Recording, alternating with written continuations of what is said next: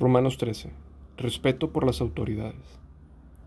Toda persona debe someterse a las autoridades de gobierno, pues toda autoridad proviene de Dios, y los que ocupan puestos de autoridad están allí colocados por Dios.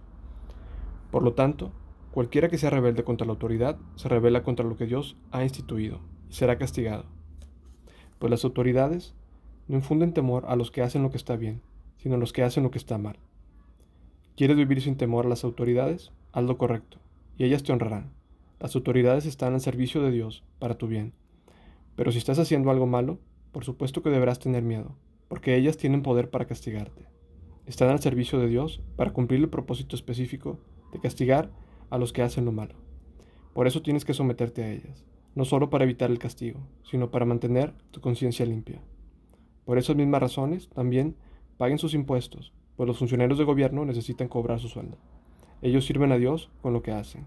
Ustedes den a cada uno lo que le deben. Paguen los impuestos y demás aranceles a quien corresponda, y den respeto y honra a los que están en autoridad. El amor cumple con los requisitos de Dios. No deba nada a nadie, excepto el deber de amarse unos a otros. Si aman a su prójimo, cumplen con las exigencias de la ley de Dios. Pues los mandamientos dicen, no cometes adulterio, no cometas asesinato, no robes, no codicies. Estos y otros mandamientos semejantes se resumen en uno solo. Ama a tu prójimo como a ti mismo. El amor no hace mal a otros. Por eso el amor cumple con las exigencias de la ley de Dios. Esto es aún más urgente porque ustedes saben que es muy tarde. El tiempo se acaba. Despierten, porque nuestra salvación ahora está más cerca de cuando recién creímos. La noche ya casi llega a su fin. El día de la salvación amanecerá pronto. Por eso, dejen de lado sus actos oscuros, como si se quitaran ropa sucia, y pónganse la armadura resplandeciente de la vida recta.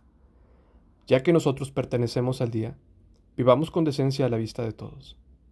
No participen en la oscuridad de las fiestas desenfrenadas y de las borracheras, ni vivan en promiscuidad sexual e inmoralidad, ni se metan en peleas ni tengan envidia. Más bien, vístanse con la presencia del Señor Jesucristo, y no se permitan pensar en formas de complacer los malos deseos.